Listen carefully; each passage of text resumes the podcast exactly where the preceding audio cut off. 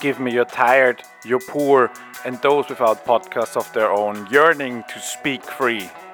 So oder so ähnlich steht es auf der Freiheitsstatue geschrieben und es ist auch das Motto dieser Folge von Brutto Produkt.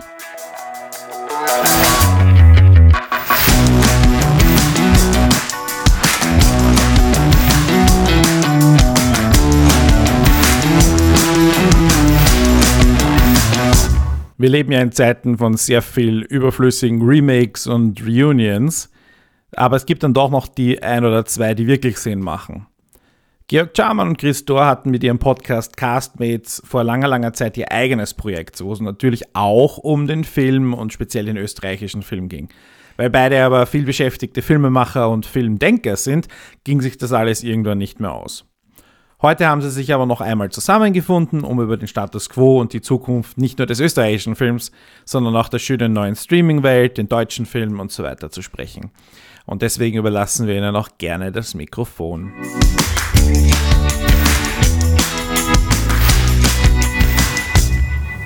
Ja, hallo, mein Name ist Georg Schaumann. Und mein Name ist Christor. Wir waren von 2012 bis 2015 als äh, Castmates, als Podcaster unterwegs. Dann ist Podcasten zu cool geworden und wir haben uns gedacht, na okay, so cool sind wir dann auch wieder nicht, weil wir sind dermaßen cool, wir hören dann auf, wenn alle es hören. Ja, ich hätte es vielleicht irgendwie anders formuliert. Ich, es war damals noch nicht so ganz groß Podcasting und irgendwie für mich persönlich war es auch eine Phase, wo ich versucht habe, irgendwie neue Wege zu suchen, herauszufinden und ich glaube, für dich war es auch irgendwie ein bisschen Umbruchszeit und dann haben wir einfach beschlossen, dass das Projekt zu zweit nicht mehr fortzuführen war, weil, wie wir wissen, Podcasting ist etwas, wo man wirklich lange dranbleiben muss, damit sich das irgendwann auszahlt. Ganz genau. Es war eh. Also, jetzt haben wir nach vier Jahren uns wieder mal äh, aufgerafft. Vier Jahre. Vier Jahre, aber der, ja. der, Kontakt ist ja nicht abgebrochen. Wir sehen ja. uns ja weiterhin als Freunde. Wir haben auch gemeinsam an der SAE unterrichtet. Mhm. Und so sind wir eigentlich auch draufgekommen bei einer Unterrichtseinheit, was darum ging über Trends und Zukunftsvisionen in der Film- und Medienbranche, wo wir gemeinsam mit den Studenten oder wir den Studenten vorgetragen haben und das im Endeffekt nichts anderes war als eine bessere Castmates-Folge. Absolut, exakt, exakt. Und das ist ja nach wie vor noch so, dass äh, äh, wir als Castmates, wenn wir zusammensitzen, nach wie vor über die exakt selben Themen referieren Genau, und was war Castmates, was ist Castmates? Das ist einfach eben wir beide, Chris und ich, reden auf nerdigste Art über alles, was Film und Medien und was alles drumherum ist, natürlich soziopolitische Einflüsse etc. etc. zusammenhängt und geeken da einfach out. Ich bin und gespannt, wie sehr wir heute ausnörden, denn ich meine, unsere, äh, unser Fokus hat sich ja doch weiterentwickelt. Das stimmt. Ja, wir sind jetzt nicht mehr diese Filmenthusiasten, die wir vor zehn Jahren waren, würde ich mal behaupten. Also ich bin definitiv äh, ein bisschen, wie soll man sagen, wie ist das richtige Wort? Ein bisschen mehr down to earth. Äh, ernüchtert. Nein, ja, ernüchtert, ernüchtert. Ja, das trifft es ganz gut. Ich glaube, das ist bei mir auch der Fall, aber ich, ich glaube trotzdem, dass wir weiterhin Filmenthusiasten sind und gerade deswegen so viel darüber reden können und wollen. Aber sicher, das Konfliktpotenzial zwischen uns beiden hat sich insofern verändert, als dass wir unsere Expertisen haben sich halt immer weiter auseinanderentwickelt. Auf der einen Seite, das heißt, es gibt so Punkte, wo ich da einfach nur zuhören kann und vielleicht auch umgekehrt. Und inzwischen wissen wir halt auch, dass es keinen Sinn macht, über gewisse Sachen zu streiten, weil wir auch irgendwie, ich möchte nicht sagen Erwachsener geworden sind, aber einfach. Naja, wir sind Erwachsener geworden. Wir, sind ja, jetzt, wir haben jetzt beide genau. an Dreier vorne stehen. Das stimmt, ja. ja. Und eben bei einfach Wissen, wo ist es wichtig, dass man sich einsetzt und wo mhm. ist es einfach nur lustig, wenn man darüber diskutiert. Das stimmt. Ich würde tatsächlich sehr gern mal wieder eine unserer alten Episoden hören, nur um mich dann zu schämen. Ich weiß, dass ich sehr viel mehr aufgeregt war bei gewissen Themen, die ich jetzt entspannter sehen würde. Aber so viel jetzt zu uns, äh, das interessiert die Zuhörer wahrscheinlich nicht. Denn wir sind ja hier bei Brutto Filmlands Produkt als Gäste beim lieben Harry und werden heute ein bisschen versuchen, über die Filmbranchen Europas, der Welt, Österreichs, also da einen breiten Bogen irgendwie zu schlagen. Das stimmt. Man muss auch sagen, eben Österreich ist der Hauptfokus von Brutto Filmlandsprodukt. Da kennt sich natürlich der Harry am besten aus. Was, was Film in Österreich bei uns beiden betrifft, ist der Chris definitiv der Experte und auch Europa und was Filmwirtschaft betrifft. Meine Expertise liegt eher im amerikanischen Markt, speziell American Independent Film Mhm. und digitale Vertriebsmöglichkeiten und Produktionswege, wie auch digitaler Journalismus im weitesten Sinne, weil wenn wir über Filmentwicklungen sprechen müssen, vor allem Zukunftsversionen, dann sind so Spielereien wie TikTok oder was auch immer genauso relevant bis zu einem gewissen Grad, wenn man darüber nachdenken muss, wie sich dramaturgische Gegebenheiten verändern oder auch die Aufmerksamkeitsstrukturen sich verändern, sollte man das auch irgendwo mitdenken. Und Ja und nein, aber gerade äh, dann haken wir doch da gleich mal ein bei den äh, Aufmerksamkeitsstrukturen. Denn das glaube ich irgendwie nicht, dass sich das tatsächlich verändert hat oder dass sich hier tatsächlich etwas verändert. Weil wir seit Jahren, seit Jahrzehnten fast schon immer wieder dasselbe vorgekaut bekommen oder diese Meinung vorserviert bekommen, dass durch ein neues Medium oder durch eine neue Form von Geschichten erzählen jetzt die Jugend oder die Menschen angehalten werden oder angehalten sind, dass sie einfach nicht diese, äh, na, dieses Sitzfleisch haben, Mhm. dass sie jetzt längeren Geschichten irgendwie folgen können. Und das glaube ich per se genau gar nicht. Denn äh, so viele Entwicklungen, die wir heuer jetzt gerade erleben, deuten eigentlich auf das Gegenteil hin. ja, ich meine, ich habe ja auch nicht, ich habe ja auch Ja. nicht gleich von Anfang gesagt, dass sich die Aufmerksamkeitsstrukturen in diese Richtung verändert Ja. haben, dass es kaum mehr Aufmerksamkeit gibt. Mhm. Aber eben, es gibt ein Zitat, mit dem ich immer wieder gern bei solchen Diskussionen beginne, wo Reed Hastings, der CEO von Netflix, gesagt hat, Mhm. Netflix konkurriert nicht mit Amazon oder mit traditionellen Sendern, sie konkurrieren mit Schlaf und Fortnite. und das finde ich eigentlich ganz passend, weil eben, Da hat er recht, ja. genau, Hat er völlig recht. Aber da, damit sagt er auch ganz eindeutig, wo das Zielpublikum von Netflix liegt.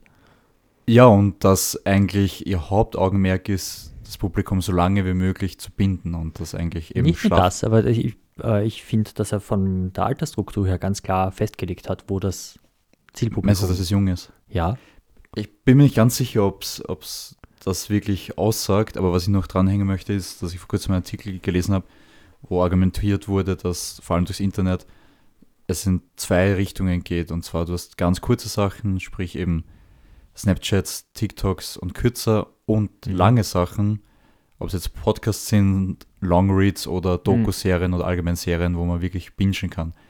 Dieses Zwischending ist vor allem online immer schwieriger zu bedienen.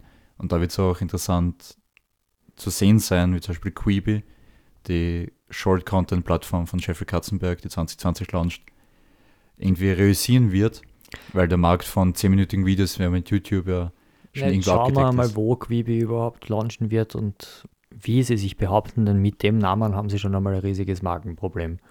Sie haben inzwischen schon 20 Millionen an Ad-Investments, obwohl sie noch nicht mal gelauncht sind. Natürlich, aber das nur deswegen, weil Katzenberg oben steht. ja, ja, und deswegen darf man es auch nicht unterschätzen. natürlich darfst du das deswegen nicht unterschätzen, aber Quibi ist ein scheiß Name. Das Und stimmt. Im Vergleich, also wenn du jetzt die Leute fragst, okay, äh, ich habe jetzt Netflix, Amazon, Prime, äh, kurz Amazon, dann Apple TV, jetzt kommt Disney Plus, ja, selbst NBC hat mit Peacock einen weitaus besseren Namen als Quibi. Mich hat gestern ein Freund auf A1 Now angesprochen und ich habe noch Ja. nicht davon gehört, was das überhaupt sein soll. Naja, das ist der Versuch von A1, dass sie hier so ein Streaming-Ding aufbauen. Genau, das war mir dann klar, aber die Frage Ja. ist, wie kann man Aufmerksamkeit für so etwas schaffen, wenn jemand wie ich, der in der Branche ist und sich ständig damit beschäftigt, noch nicht mit dem in Berührung gekommen ist. Natürlich, das ist ja das größte Problem. Und da haben es alle Player, die jetzt kommen, einfach um Welten schwieriger. Genau. Aber darum zu Netflix und deren Altersstruktur zurückzukommen, mir ist das letztens aufgefallen, also dass ich ein ganz klares Alter festmachen würde, also an der, äh, äh, am Zielpublikum, das Netflix hat, weil die meisten Serien im Endeffekt auf dieses Publikum hin ausgerichtet sind. Und damit meine ich äh, die bis 29-Jährigen, dass sie vor allem Mhm. die ansprechen. Das junge, urbane oder vor allem ein junges Publikum. Wenn man sich jetzt äh, Stranger Things, Dark, was war da, ähm, auch Haus des Geldes, ja, das passt auch perfekt in dieses Muster. Du, du sprichst damit einfach ein jüngeres Publikum an. Ich glaube, dass Netflix vor allem es schafft, so circa jeden anzusprechen. Überhaupt nicht. Aber du hast jetzt nur ein paar genannt. Es gibt ja so viele Serien auf Netflix, nur weil die jetzt siehbar ins Auge springen, heißt das nicht, dass deswegen nur Nein, nein, also natürlich gibt es viele Serien dort, aber ich glaube, dass Netflix sich vor allem deswegen auf diese Serien stützt oder auf dieses Publikum stützt, weil das die Leute sind, die zu ihnen gehen. Ja, die Menschen, die jetzt über 30 oder über 40 sind, die werden natürlich langsamer zu solchen Medien gehen. Das ist ja, äh, das ist ja ta eine Tatsache. Ich glaube, dass du irgendwie die 30- bis 40-Jährigen da irgendwie Nein, nein, über 30, über Unterverkaufst. 40, über, nein, überhaupt nicht. Gerade am Land, wenn wir draußen sind. Ja, äh, gerade wenn wir da jetzt über die Menschen oder wenn wir jetzt, äh, wenn Netflix die Menschen erreichen will, die am Land sind, ja, oder die jetzt nicht in einer urbanen äh, Gesellschaft leben. Man muss ja das auch so betrachten, wer hat tatsächlich viel Zeit? Das sind Jugendliche und Studenten. Die haben immer viel Zeit. Die nutzen diese Zeit auch. Natürlich ist das auch ein massives Vorurteil auf der einen Seite, aber auf der anderen Seite, Erwachsene, die ein geregeltes Arbeitsleben haben und die jeden einzelnen Abend zu Hause sind und fernschauen. Und das machen viele vor allem in den nicht urbanen Gegenden, weil es so weniger Möglichkeiten gibt, auszugehen. Die sitzen vom Fernseher. Klar, die sitzen nur vom klassischen Ich- Fernsehen, aber die kannst du genauso abholen. Und im Endeffekt glaube ich nicht, dass Studenten, die sehr viel mit Lernen verbringen, mit Ausgehen verbringen, haben Mit wir sozialen Aktivitäten mit verbringen. Lernen verbracht. aber mit anderen sozialen Aktivitäten. Ich glaube, ich habe Natürlich, und trotzdem habe, haben nicht so wir, viel geschaut wie trotz- später. das würde ich nicht unterschreiben. Ich habe wahrscheinlich in meiner Studienzeit mehr gesehen als jetzt. Aber auch für das Studium. Auch, ja, aber so ausgeklammert. Nein, wenn du dir die Serien ansiehst, die sie produzieren, meine, die sitzen hier auf einem Berg von Daten. Ja, die werden ganz genau wissen, was wo wie funktioniert. Klar. Ja, und deswegen ist ja auch klar, dass sie dann das Geld in Serien für diese Zielgruppe stecken. Und äh, meiner Einschätzung nach ist es so, dass sie sich vor allem auf die Zielgruppe der unter 30-Jährigen jetzt fokussiert haben. Und zum Beispiel The Crown meinst du für unter 30-Jährige konzipiert, die teuerste Netflix-Serie aller Zeiten? Kommt die wirklich gut an? Ja, Wo? Überall. Was heißt Sonst- überall? Bei Preisen, bei Kritiken? Ich, was heißt überall? Was ist es da Netflix gibt keine Daten raus, deswegen macht es schwierig zu argumentieren, aber sie würden nicht eine dritte Staffel einer 100-Millionen-Serie, wie gesagt, die teuerste Netflix-Produktion bis jetzt, Ja. eine dritte Staffel machen, wenn es nicht gut ankommen wird. Und das machst du nicht nur mit unter 30-jährigen urbanen Leuten. Wegen dieser einen Serie. Ja, aber du hast ja auch einfach Ja. nur singuläre Beispiele gebracht. Ich glaube nicht, dass du dir- recht hast. Ja, schau dir einfach die, die, die Masse an Serien und an Filmen an, die sie produzieren. Wenn man sich diese Liste Romantic ansieht. Comedies funktionieren bei Frauen von 20 bis 50, wo Netflix jetzt Romantic Comedies allgemein wieder en vogue gemacht hat. Von welchen Romantic Comedies redet man da? All the Boys of Love Before, Okay, Jugendliche, dann dieses The Anfang Setup. 20.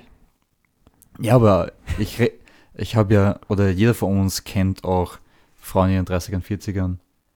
Grace und Frankie zum Beispiel.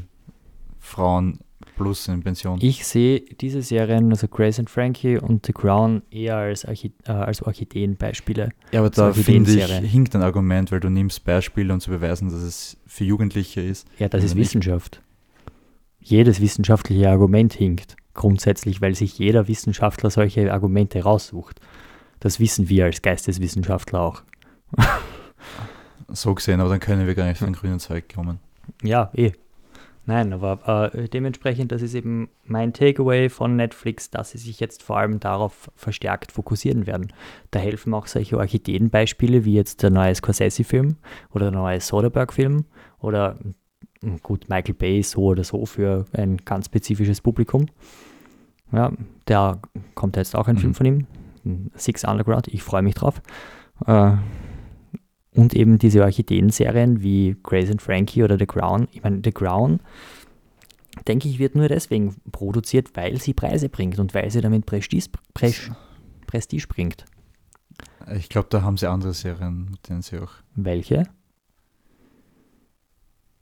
also Netflix vor kurzem, es sind schon so viele, dass ich den Überblick verloren habe, aber gleichzeitig ist The Crown jetzt nicht so die Netflix-Produktion, an die jeder sofort denken würde, wenn es Ja, um Preise eben. geht. Und Ja, aber- trotzdem aber- produzieren sie aber- das heißt, die Leute müssen Aber an sie welche schauen. denkt man, wenn man an Preise denkt von Netflix? Gute Frage. Ja, da denke ich eher an The Crown. Und genau deswegen denke ich, es ist für mich eher offensichtlich, dass sie The Crown produzieren, damit sie nicht in diese Nische gedrängt werden. Oder damit sie eben argumentativ sagen können, ey, wir sind ja nicht nur für die 130-Jährigen da, aber im Endeffekt werden sie doch nur von unter 30-Jährigen gebucht. Wir selbst, du hast es ja selbst gesagt vor ein paar Monaten, dass du dein Netflix-Abo zeitweise kündigst. Na, habe ich nie gesagt. Hast du nicht gesagt? Nein. Wer war das dann? Das weiß ich nicht. Okay. Ach, ah, der Harry war es, stimmt. Also ich würde nie Netflix kündigen. Ne, ich spiele tatsächlich mit dem Gedanken, mein Netflix-Abo Mhm. zu kündigen, weil was spricht mich denn da an? Für mich gibt es extrem viel, das mich anspricht, aber ich habe auch Amazon Prime. Aber die Frage ist jetzt, um jetzt auch von Netflix speziell wegzukommen, glaubst du, dass die anderen Streamingdienste dann die alten bedient oder werden alle Streamingdienste nur die Jungen bedienen, laut deiner Argumentation? Überhaupt nicht. Und die, aber wo ist dann der Unterschied zu Amazon Prime zum Beispiel?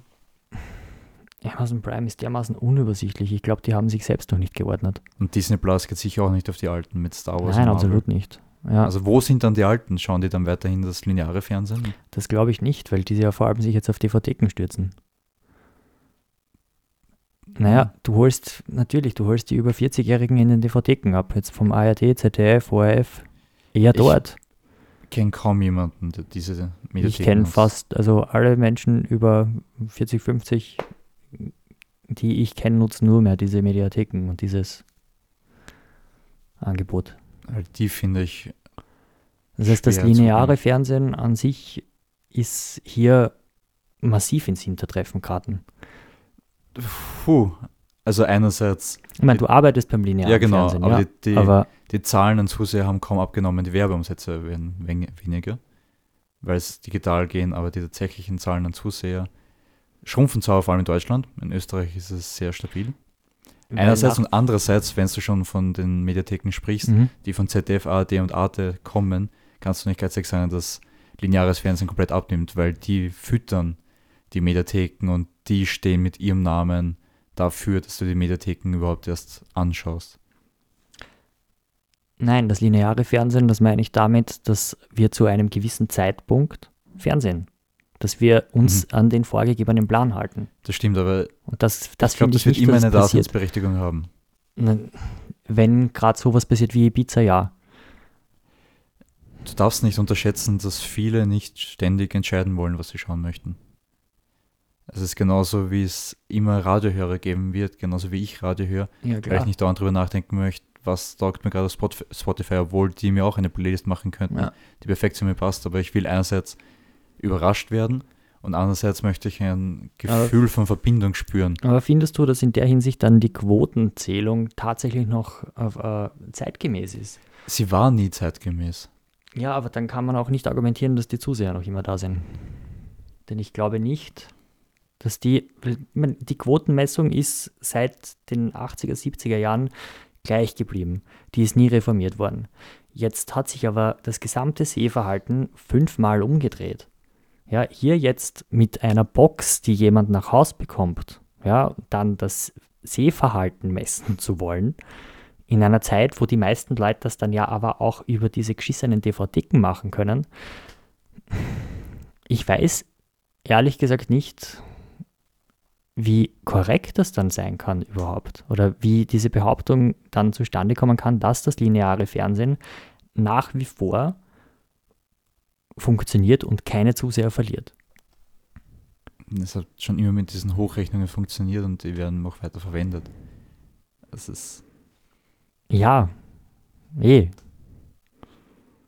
Ich meine, du kennst ja die Daten der Mediathek von euch, oder? Nein. Nein, werden die nicht veröffentlicht, wird da nicht drüber geredet. Ich Okay. beschäftige mich hauptsächlich mit den Quoten des linearen Fernsehens, weil das mich tatsächlich betrifft. Mhm. Weil im Fictional-Bereich laden wir nichts hoch, Mhm. weil du nicht die Rechte dran hast. Mhm. Okay. Äh, Es, es wird schon so sein, dass sich die Sender noch mehr fragen müssen, was ist ihr USP, was Netflix nicht bieten kann. Und das sind Eigenproduktionen, eigene Formate, Shows und Sport. Wobei nicht mal Sport in Wirklichkeit. Eh, das ist aber eh der, der wichtigste Punkt jetzt für die nächsten Jahre, denke ich. Also für alle Beteiligten. Ja.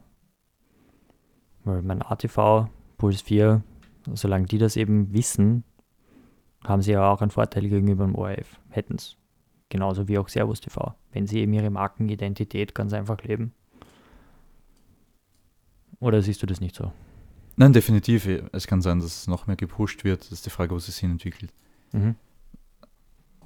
Ich finde es halt schwierig. Müsst wahrscheinlich Österreich trennen von den Sachen, die international passieren. Mhm. Vielleicht noch mehr auf eine österreichische Identität eingehen. Ich glaube, das ist auch das, um die Überleitung zu schaffen, wo der österreichische Film irgendwo gewinnen kann, wenn man sagt, man baut auf diese österreichische Identität. Es, weil von der Qualität wirst du maximal mithalten können mit internationalen, internationalen Beispielen, aber sie nicht übertrumpfen oder ausstechen. Jein, naja, gerade was den österreichischen Film betrifft, also da können wir ja lange wieder mal weinen und leiden. Natur. Ja, also ich bin der fixen Überzeugung, dass die meisten österreichischen Filme schon eine massive Qualität haben. Das habe ich Ja. nicht gesagt, dass sie es nicht hätten, aber es Oder ist die Frage, wie kann man vor sich allem technische, also vor allem auf äh, die, die, die, die technischen Möglichkeiten, die jetzt gegeben sind. Ja, und die auch hier nutzbar sind und ja hier teilweise auch genutzt werden. Ja, da stehen wir einem Film, also einem Mit-Budget-Film aus Hollywood ja nichts hinten nach. Mhm. Das ist ja auch so, also das hat sich in den letzten Jahren ja eh massiv verbessert. Aber das große Problem ist, dass man, eh wie du sagst, ein riesiges Problem mit der Identität hat. Ja, man weiß, man, aber wie willst du das auch definieren? Ja, äh, was das heurige Jahr betrifft, gerade wenn wir uns jetzt aufs heurige österreichische Filmjahr beziehen, das ist ja eine Katastrophe. So. Alles in allem, naja, wenn wir äh, also im Schnitt hatten wir jetzt die letzten Jahre immer 700.000 bis 800.000 Besucher in österreichischen Filmen bei 16 Millionen Kinogängern. Ja, das ist ein Prozentsatz, also es hat sich ungefähr bei 5% äh, nationalen Marktanteil eingegliedert. Und Mhm. das ist jetzt nicht berauschend, ja, weil es war zumindest stabil. Heuer sieht so aus, dass wir bei einem Anstieg an Kinobesuchen, den wir bis jetzt also im Vergleich zum letzten Jahr haben, und ich glaube, dass wir an die letzten drei Jahre, also dass wir hier wieder aufschließen können und zwischen 17 und 19 Millionen irgendwo landen werden an Kinobesuchen, äh, ist es aber so, dass der österreichische Film heuer massiv schwächelt. Das heißt, bis jetzt sind es 250.000 250.000 Zuseher ungefähr, die in österreichischen Filmen waren. Und das ist katastrophal. Vor allem, weil du mit Kaviar eine Komödie hast, die ist zwei Wochen nach Ibiza äh, in die Kinos gekommen und behandelt nichts anderes als so einen Fall. Ich habe nicht mehr davon gehört von dem Film. Da hast du schon mal das Problem. Was ist da falsch gelaufen? Mhm. Entschuldige, wer, wer hat das verbockt? Ja, gut, bei dem Film äh, wissen wir, dass sechs verschiedene Schnittteams da dran waren. Also war die Kacke da schon länger am Dampfen und das hat jeder gewusst. Und trotzdem wird hier kein Kopf rollen. Das finde ich schon einmal absurd und beschissen. Also hier wird es keine Konsequenzen geben. Äh, Neverland Mhm. ja, vom Gregor, ist meines Erachtens ein ganz, ein ganz ein spannender Film. Er geht einen ganz einen neuen Weg. Ja, ist auch visuell einer der äh, vorgreifendsten Filme oder einer der Filme, die visuelle Möglichkeiten nutzen, die in Österreich seit Jahrzehnten keiner sich getraut hat anzugreifen. Mhm. Ja, aber trotzdem haben sie nicht gewusst, wie sie den jetzt vermarkten sollen. Der Film hat jetzt, wie viel? 5000 Zuseher bis jetzt? Nicht einmal. Ja, nicht einmal noch 5000 Zuseher. Oh, das überrascht mich.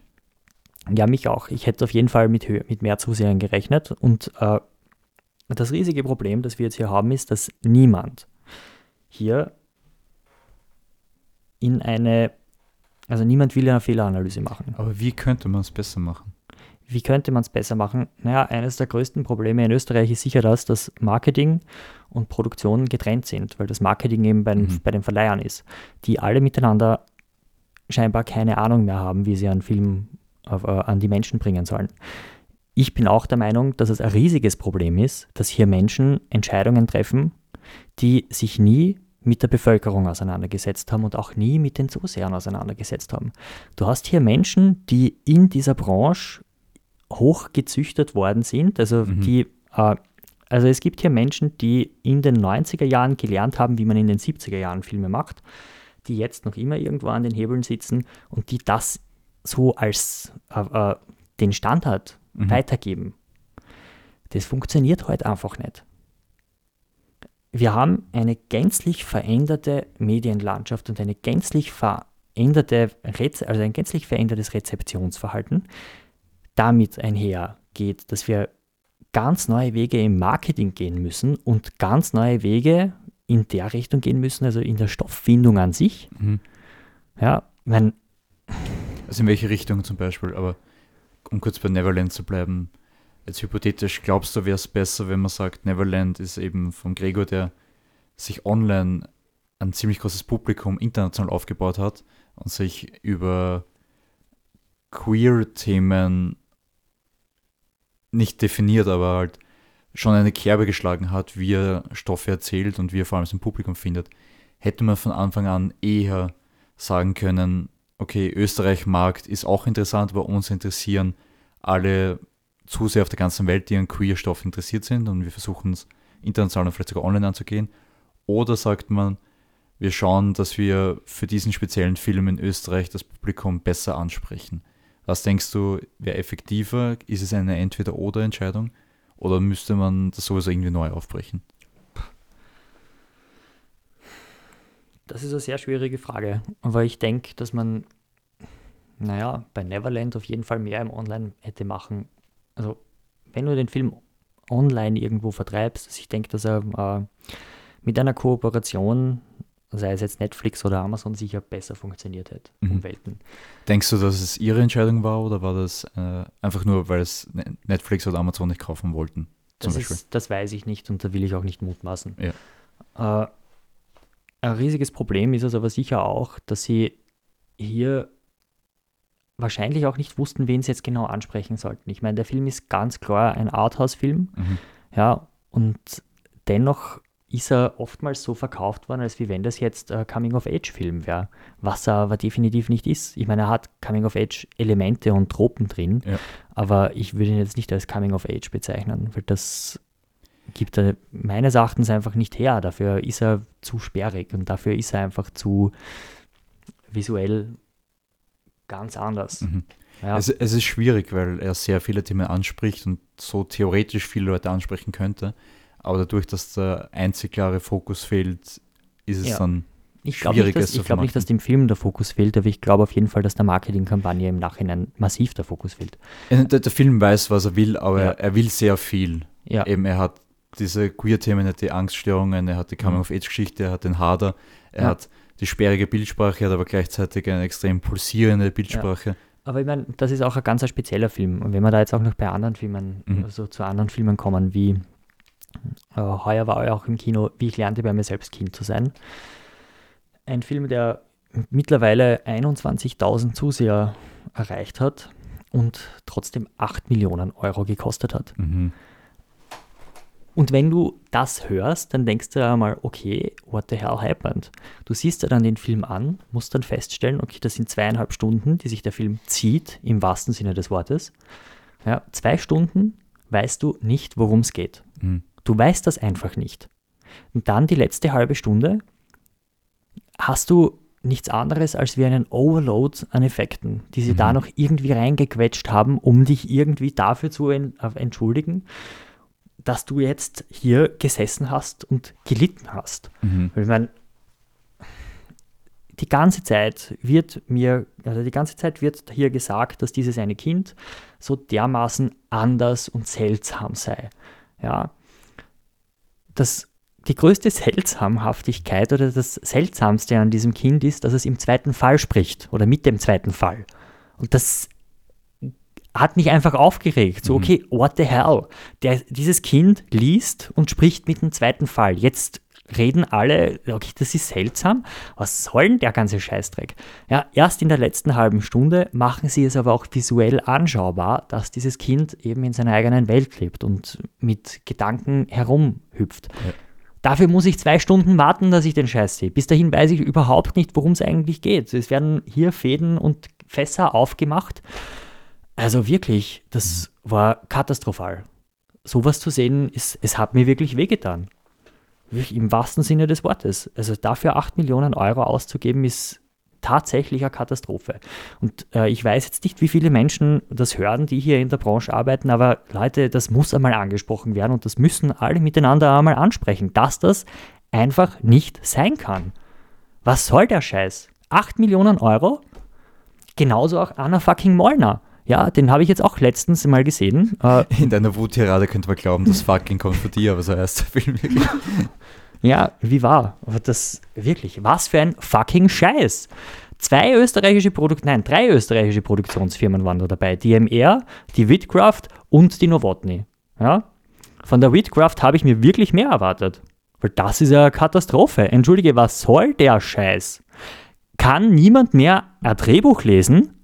Ich meine, das, was man hört, ist, dass die meisten Bücher beim Pitch super funktionieren und auch super lustig klingen. Ja, aber Pitch ist kein Drehbuch und das ist kein Film. Und das sollte allen Beteiligten klar sein. Im Pitch, was im Pitch funktioniert, heißt noch lange nicht, dass es als Buch funktioniert und dann heißt das noch lange nicht, dass das als fucking Film funktioniert.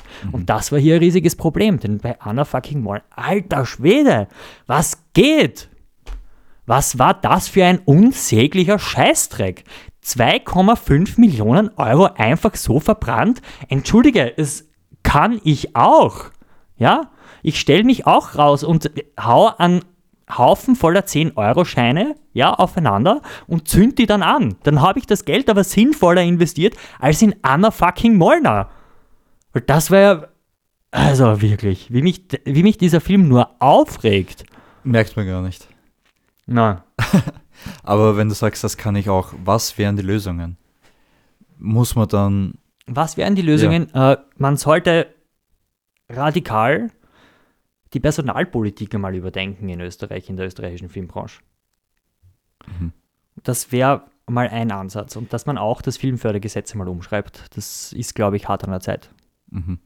ja, es ist halt, glaube ich, auch ein, ein wesentlicher Punkt, dass im österreichischen Film das Förderungssystem so gewichtig ist, weil die Filme, wo ich mich halt sehr viel damit auseinandersetze, sind alles privat finanzierte Sachen oder halt von Studios finanzierte Sachen. Naja, aber in Selbst Europa geht es nicht anders. Also das wird Das in stimmt ja, aber nicht eben, anders d- finden. das ist die, die Ja. Frage, wie kann man das in Zukunft bearbeiten?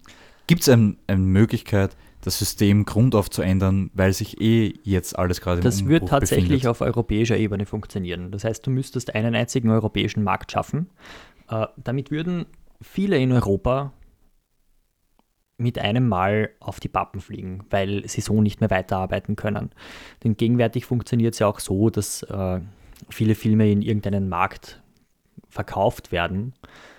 Also nehmen wir jetzt Anna fucking Molnar, irgendein Trautel kommt auf die Idee, dass der in, weiß ich nicht, Polen oder so gut funktioniert, verkauft den Film dann dorthin und das Ding ist, dass ab dem Moment, wo ein Film ins Ausland verkauft wird, das heißt, der polnische Vertrieb kauft den Film, aber da gibt es ja dann im Endeffekt auch eine EU-Förderung dafür, ja, dass der Film gekauft wird. Mhm. Das heißt, die beantragen die Förderung und das ist dann eigentlich scheißegal, wie viele Leute den im Kino sehen. Ja. Das heißt, glaub, der Film macht dann so Krux oder so, mitunter. ja, der macht dann so oder so die Kohle. Und ich bin der Meinung, dass du dieses gesamte System einfach aufbrechen und komplett umstellen musst. Du, wir brauchen einen europäischen Markt. Das ist einfach notwendig. Diese ganzen Grenzen und dieses äh, äh, Lizenzgetue, diese Lizenzverkäufe, die hier vorherrschen, töten. Ja, sie töten die Möglichkeiten, die die Filme haben. Was mein Problem mit dem Ganzen ist, und wahrscheinlich wirst du mir da eh widersprechen, dass selbst wenn es den gesamteuropäischen Markt gibt, diese gesamteuropäische Identität nicht vorhanden ist. Nein, nein, da widerspreche ich dir nicht. Die ist nicht vorhanden, aber die kannst du im Endeffekt aufbauen. Und die könntest aufbauen, indem mehr Filme dadurch zirkulieren könnten. Das heißt, sie könnten freier herumfliegen.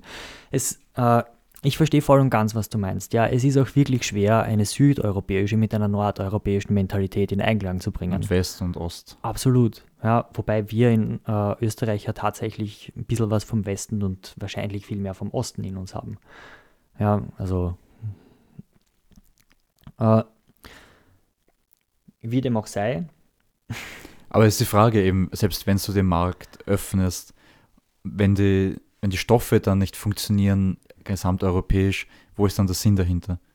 ich glaube schon, dass die Stoffe gesamteuropäisch funktionieren könnten. Wenn ich jetzt das beste Beispiel hernehme, American Pie.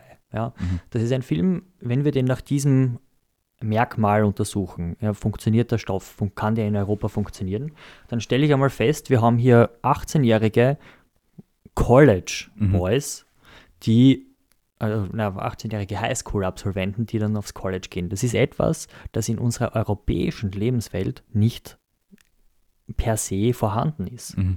Ja, das heißt, wir werden hier in eine amerikanische, in eine uramerikanische Lebenswelt geworfen und trotzdem versteht jeder diesen Scheißfilm. Ich meine Ja, nicht, dass er ja. scheiße ist, aber schau, das ist, das ist, dieser, das ist dieser Punkt. Es geht jetzt, äh, es geht jetzt nicht darum, dass wir vielleicht hier sozialisiert sind mit dem amerikanischen Schulsystem, denn ich glaube nicht, dass das die meisten sind. Es geht tatsächlich darum, also weil ja auch oftmals dieses Argument daherkommt, Komödien sind nicht übersetzbar, sind sie sehr wohl. Ansonsten würden amerikanische Komödien bei uns nicht funktionieren. Gerade solche unglaublich spezifischen Komödien, wie jetzt eben äh, American Pie oder Old School, ja, ist ja auch das beste Beispiel. Das sind Filme, die in einem dermaßen amerikanischen Mikrokosmos funktionieren. Ja, dass jedes Argument, ja, aber in Europa, die Italiener verstehen doch nicht, was jetzt da die Skandinavier machen. Natürlich verstehen sie es, man muss halt nur ein bisschen an Mut aufbringen. Ja, ich glaube, es ist nicht nur der Mut, es ist, dass du mit dem amerikanischen Geist durchgehend gefüttert wirst und weil wir mit Serien und Filmen Aber der aufwachsen. amerikanische Geist ist ja auch nichts anderes als ein europäischer Geist. Das wissen wir ja. Ja, aber das, zum Beispiel ja. in Highschool, wenn du in jeder zweiten Serie, in jedem zweiten Film eine Highschool präsentiert bekommst, musst du sie nicht erlebt haben, um zu wissen, wie eine Highschool funktioniert. Nein, aber im Endeffekt funktioniert der Highschool ganz gleich wie eine Schule in Italien oder eben in Ungarn oder in Österreich oder in Frankreich. Mhm. Das, das ist äh, äh, ein universelles Wert, ein universelles Zeichensystem, das hier gebraucht wird, nur dass wir Europäer uns einfach nicht trauen, das Ja. zu verwenden. Und da sind wir wieder bei der Frage, die ich vorher gestellt habe. Wenn wir jetzt sagen, eben wir versuchen mitzuhalten und gehen weg von dem regionalen, lokalen, von der typischen Identität eines Landes, dann musst du halt mit diesen ganzen anderen Stoffen und Studios und Geldgebern konkurrieren, die amerikanisch nicht, arbeiten. Ich glaube nicht, dass wir weggehen müssen. Ich sage nicht, dass wir das Fördersystem über Bord werfen sollten. Eigentlich das, Das ist- aber wenn du jetzt sagst, du magst ähm, so Sachen wie oder österreichische Filme, nur nicht erkennbar, dass sie österreichisch sind. Was hebt sie dann von diesem Massen an Content, die viel mehr Kapital, viel mehr Personal dahinter haben? Wie können die sich differenzieren, wenn es nicht der Faktor Österreich ist? Und ich glaube auch nicht, dass es um die Anzahl an Personal geht. Na, Ich glaube schon, dass das System in Amerika einfach bessere Stoffe rausbringen kann, weil jede Stufe der Drehbuchentwicklung viel besser bezahlt ist, weil da viel andere Leute reinkommen, Gut, weil in der die, Hinsicht ja. äh, Filmschulen anders funktionieren. Gut. Ja, in der Hinsicht, äh, was das Personal in der Entwicklung angeht, sind uns die Amerikaner sicher einiges voraus. Ja, beim Drehen brauchen wir nicht reden, weil es wird eh überall gedreht. Ja, aber was, das, was die Drehqualität betrifft, denke ich, dass wir in Europa das auf jeden Fall besser handeln können. Also man kann das auch mit kleineren Teams handeln und da sind die Amerikaner äh, meines Erachtens oftmals geisteskrank. Ja, jetzt, abgesehen davon, ich, ich gebe dir recht, weil das Technische, erstens, die fähigen Leute sind hier und die Amerikaner drehen genauso in Budapest, in Prag etc. etc. Der Hauptunterschied sind wahrscheinlich wirklich dann die Stoffe und die Schauspieler. Und egal wie berühmt die Vorstadtweiber-Darstellerinnen sind, sie sind nie eine Julia Roberts, sie sind nie eine Jennifer Lawrence. Nein, aber im Endeffekt kannst du das machen. Kannst du das? Sicher. Das ist das, was mich interessieren wird. Da bin ich der fixen Überzeugung, dass du es könntest. Und woran scheitert es? Weil es gibt ja ähm, Darstellerinnen, die sich über die Jahrzehnte einen Ruf aufgebaut haben und trotzdem nicht dem, so die Scharen in die Kinos locken, nur mit ihrem Namen. Und warum es scheitert? Naja, das ist, das ist wahrscheinlich die größte Frage. Die Amerikaner haben in Europa in jedem Markt nach wie vor, also bis auf Frankreich, nach wie vor ungebrochene Macht. Ja, das, Mhm. die, sind, die haben einen Marktanteil von 50 bis 60 Prozent, bis auf Frankreich. Da haben die Franzosen die Nase vorn mit ihren äh, eigenen Produkten, ihren eigenen Filmen. Aber wenn wir jetzt hier tatsächlich mal daran arbeiten würden, einen gesamteuropäischen, also einen grenzenlosen Markt zu haben, gerade was audiovisuelle, Mhm. also was audiovisuelles, was Film betrifft, dann würden dadurch ganz neue Möglichkeiten entstehen. Aus dem Grund, weil Europa ja auch viel urbaner ist. Also es hat viel mehr urbanere Zentren, wie jetzt beispielsweise Amerika, Mhm. Nummer eins. Und Nummer zwei, es hat viel mehr Personen, die hier leben. Ja, 200 Millionen, um so zu sagen. Äh, was jetzt in der Rechnung bedeutet, wenn du jetzt einen Film fürs Mainstream-Publikum machst, du haust einfach irgendeinen Ungar, du haust eine Französin rein, ja, keine Ahnung, völlig egal. Solange das als Mainstream-Film äh, beworben wird, solange das, diese Marketingmaschinerie verwendet wird, oder wenn die exakt selbe Marketingmaschinerie verwendet wird, wie es die Amerikaner verwenden, dann kannst du doch auch einen Stein zu einem Star machen.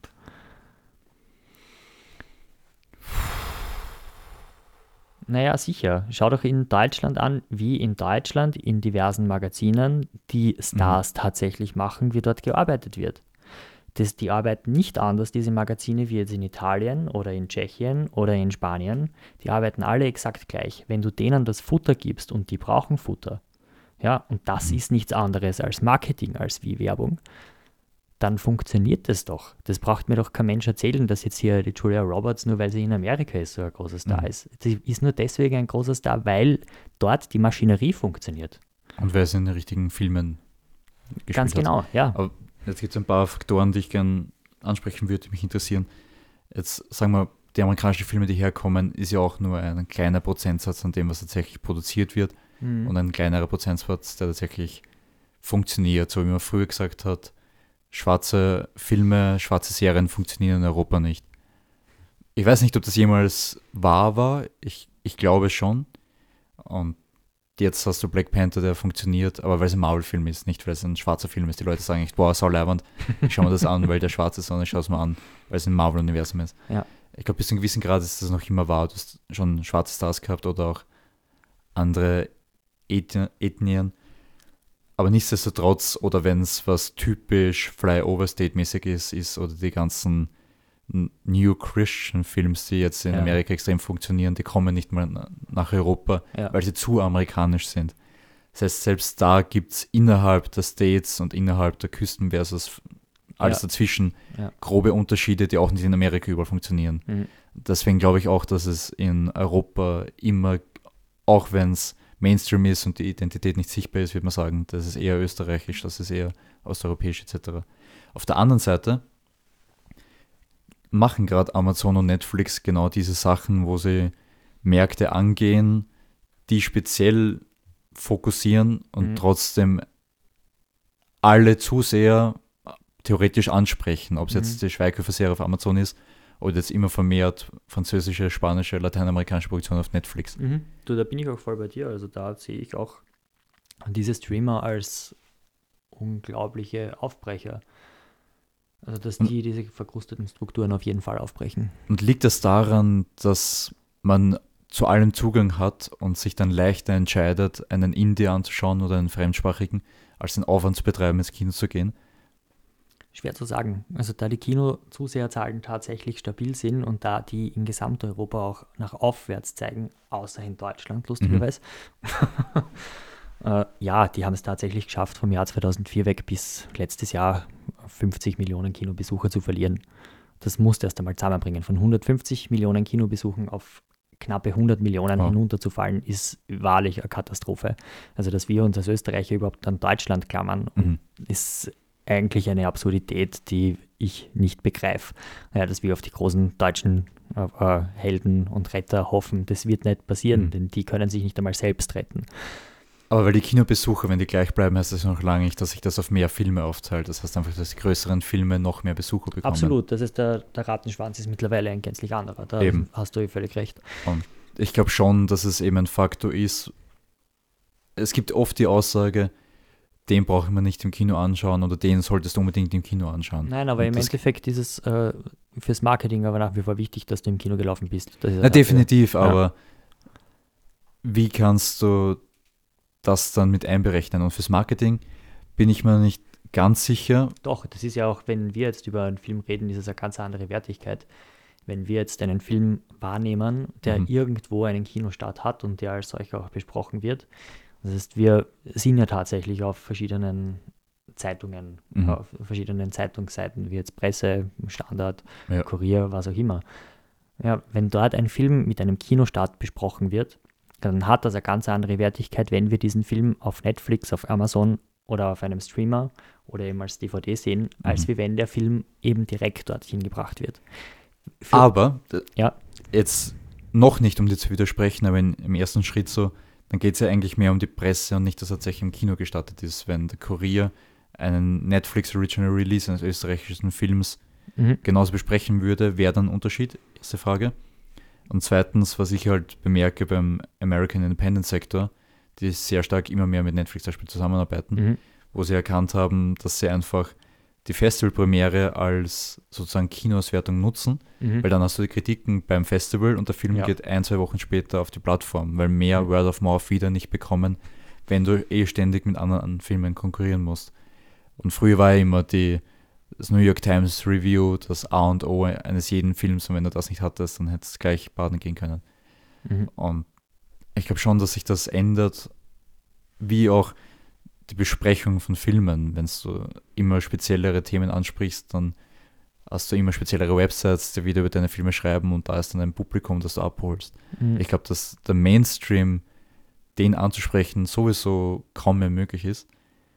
Und das ist eben auch einer der Faktoren, die ich am Anfang irgendwie angedacht habe, so dass das wissen wir auch, was Filmherstellung betrifft, dass einfach das Mittelfeld stirbt, dass die ganz großen Filme und dass die winzig kleinen Filme und genauso wird es wahrscheinlich irgendwann sein, dass du halt ganz kleine Budgets und Produktionsfirmen hast, die sich spezialisieren und die, die das Kapital dahinter haben.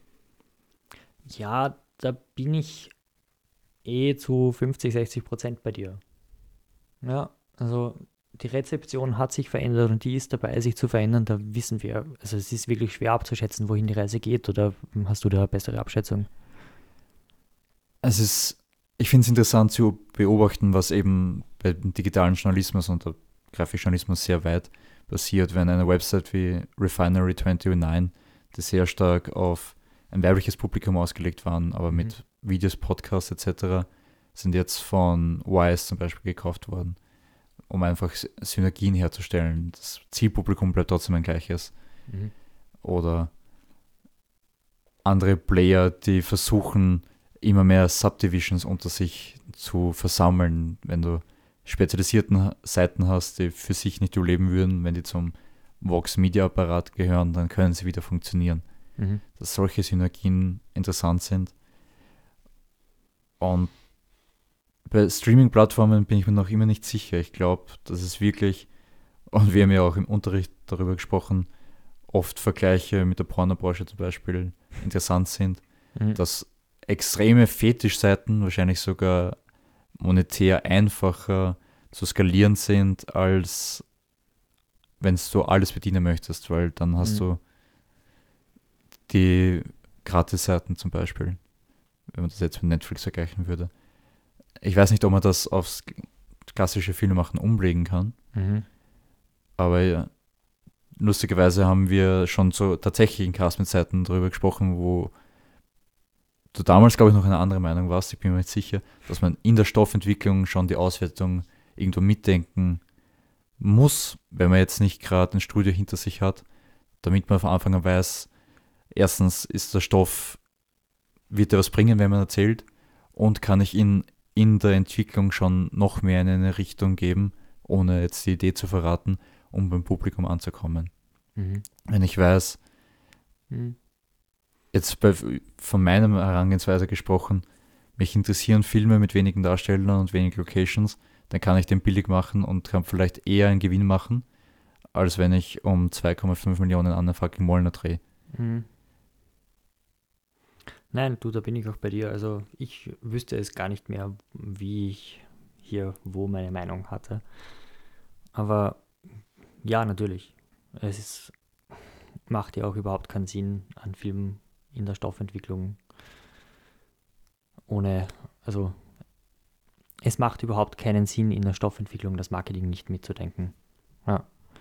Das, anders geht es ja auch gar nicht. Also das das ist ja wahrscheinlich auch das größte Problem, das wir hier in Österreich haben, dass mal irgendwie produziert wird, dann kommt irgendjemand daher, der keine Ahnung vom Marketing und von dem ganzen Schatz hat, wie wir mittlerweile sehen, dass die tatsächlich keine Ahnung vom Marketing haben. Ja, äh, denn diese Zuseherzahlen sprechen eine eindeutige Sprache. Es müssen hier bitte endlich einmal Köpfe rollen. Ja, hier müssen einmal Konsequenzen gesetzt werden. Das kann ja nicht sein, dass hier Kohle ohne Ende hineingebuttert wird. Ich meine, okay, es ist nicht Kohle ohne Ende, aber es ist definitiv ein Geld, das Menschen bekommen, die nachweislich zeigen, dass sie das Publikum nicht mehr ansprechen können. Alle miteinander. Was ich ja. auch interessant fand, ich glaube, das ist eh du vor, vor einiger Zeit mal erwähnt, dass wenn man zum Beispiel bei der Filmförderung einen Film Hausnummer um 20.000 einreichen würde mhm. und den komplett budgetiert hat und wirklich schwarz auf weiß belegen kann, mhm. man kann in 20.000 drehen sagen, die einem, kann, ihr könnt das nicht, ihr braucht mehr als 20.000. Ja, weil sie es auch nicht verstehen, wie man einen Film gegenwärtig machen kann. Und das finde ich ist problematisch, aber gleichzeitig voll interessant. Weil natürlich, deswegen bin ich ja hier voll und ganz der Meinung, dass man äh, personell massiv viel umstellen müsste. Gerade in Österreich. Ich glaube auch, dass es möglich wäre, das umzustellen. Mhm.